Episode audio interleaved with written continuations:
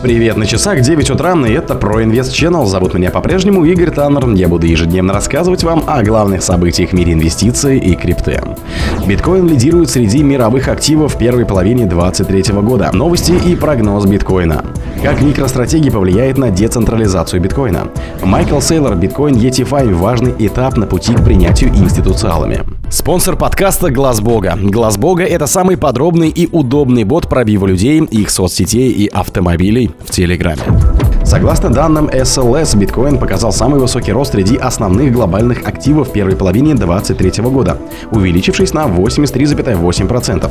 Криптовалюта превзошла все ожидания и достигла нового годового максимума, превысив 31 тысячу долларов за одну монету. Доходность глобальных активов в первом полугодии 2023 года на втором месте оказался индекс NASDAQ, который вырос на 31,7%, отражая бурный рост технологических компаний. Другие основные национальные фондовые рынки также показали положительную динамику, хотя и не такую впечатляющую, как биткоин.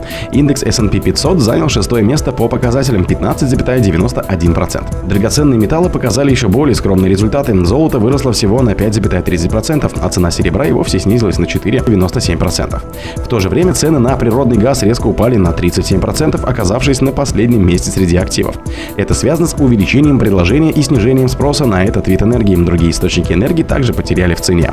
На пятом месте с конца оказался российский рубль, курс которого снизился снизился на 16,97%, подвергаясь давлению санкций и нестабильности. Ранее один из ведущих американских банков Goldman Sachs назвал биткоин лучшим активом 2023 года. Согласно Goldman Sachs, первая криптовалюта превзошла по доходности фондовые индексы NASDAQ 100 и S&P 500, золото, а также другие инвестиционные активы. Банк заявил, что потенциал биткоина превзошел потенциал традиционных активов, драгоценных металлов и других инвестиций с точки зрения доходности с начала года и доходности с поправкой на риск.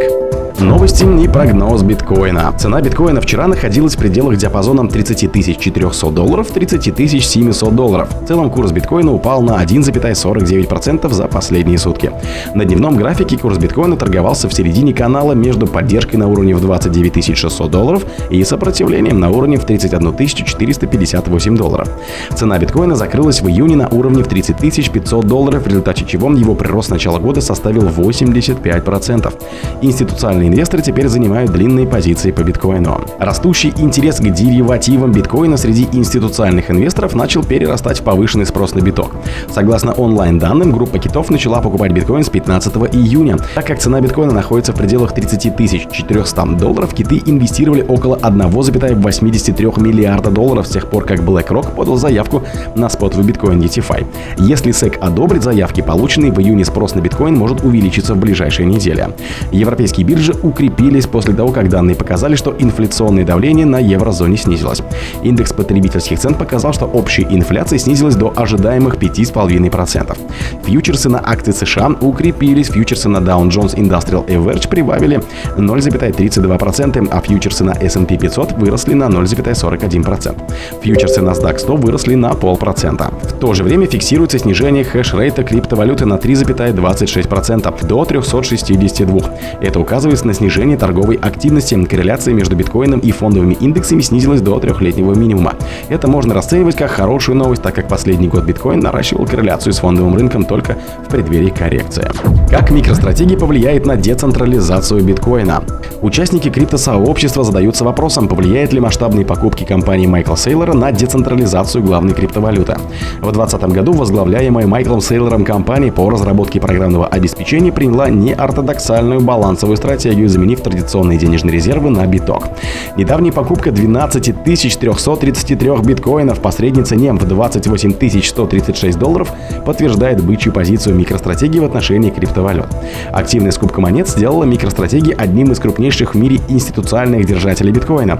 В настоящее время баланс компании составляет 152 333 монеты, около 0,81% от доступного предложения. Такой уровень концентрации актива в одних руках закономерно вызывает вопросы о возможной централизации криптовалюты и манипулировании ее ценой. Инвестиционные стратегии микростратегии, задуманные как защита от инфляции и обесценивания фиата, похоже, вращаются вокруг парадигмы энергетической валюты.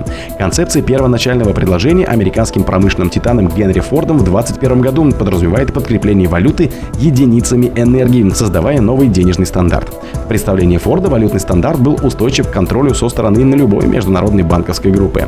Это стремление перекликается с философией биткоина, поэтому Сейлор сохраняет оптимизм в отношении его долгосрочной ценности. Однако непоколебимая убежденность бизнесмена в криптовалюте может сыграть с ним злую шутку. Майкл Сейлор биткоин ETFime – важный этап на пути к принятию институциалами. Основатель микростратегии Майкл Сейлор в интервью Weblog назвал принятие спотового ETFI на базе первой криптовалюты большим событием для криптоиндустрии. Это важный этап на пути к институциальному принятию. Я думаю, это важно, но не приведет к росту до 5 миллионов за ночь, конечно. Сейлор также объясняет, что считает биткоин максималистами всех, кто видит в нем инструмент расширения экономических прав и возможностей. Он уверен, что это хорошо для мира.